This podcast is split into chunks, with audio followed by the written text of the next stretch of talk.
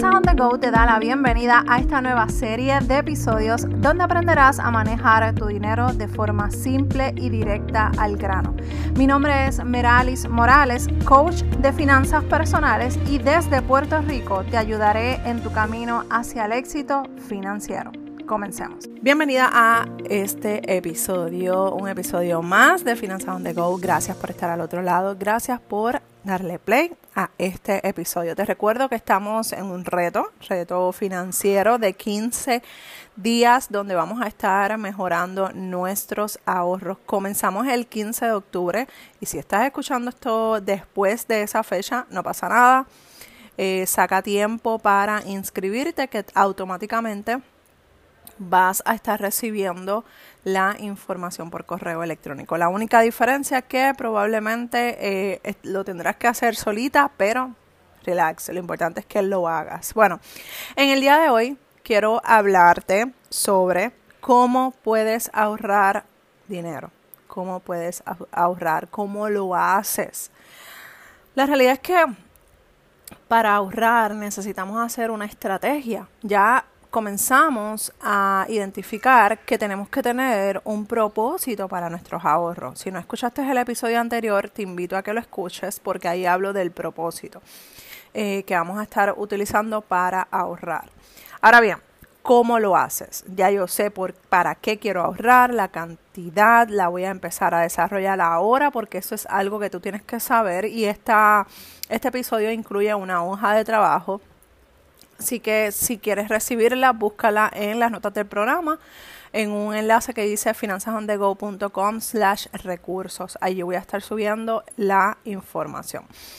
Ok, ya tienes el, el propósito que vas a ahorrar. ¿Quieres, eh, si quieres usar esta hoja que te voy a estar regalando, la puedes usar, si no, en tu celular, en un papel y lápiz, donde tú quieras. Lo importante es que tú contestes tres preguntas para... ¿Tres preguntas? Sí, tres preguntas. tres preguntas para que puedas comenzar a descifrar la estrategia que tú vas a empezar a definir para comenzar tu ahorro. Número uno, qué cantidad es la que quieres ahorrar. Necesitas saber la cantidad.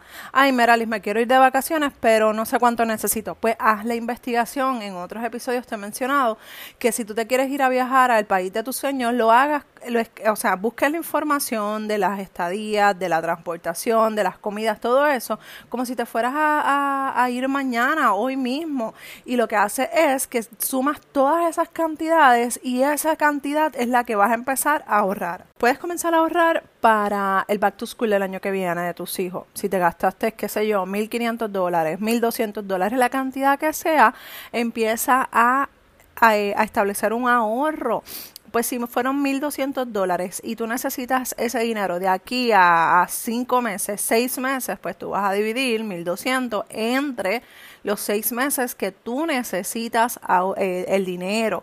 Y esa cantidad que te sale en total, la divides con tu pareja o la vas dividiendo mes tras mes, cheque tras cheque. Y eso lo que vas a hacer es que lo vas a ahorrar paso a paso, mes tras mes. Y cuando llegue el momento en el que tú vas a, a desembolsar el dinero, se te va a hacer muchísimo más fácil. Quizás la cantidad que tengas que resolver de momento es menor, es muchísimo menos dinero. Quizás me dices, mira, Meralis, pues la diferencia la voy a estar utilizando con la tarjeta de crédito, pero no son los 1.200 dólares, no son los 1.000 dólares. Por eso es importante trabajar de forma estratégica, planificada, para saber cuánto voy a ahorrar, cuándo comienzo. Y número tres, en qué tiempo debo haberlo completado.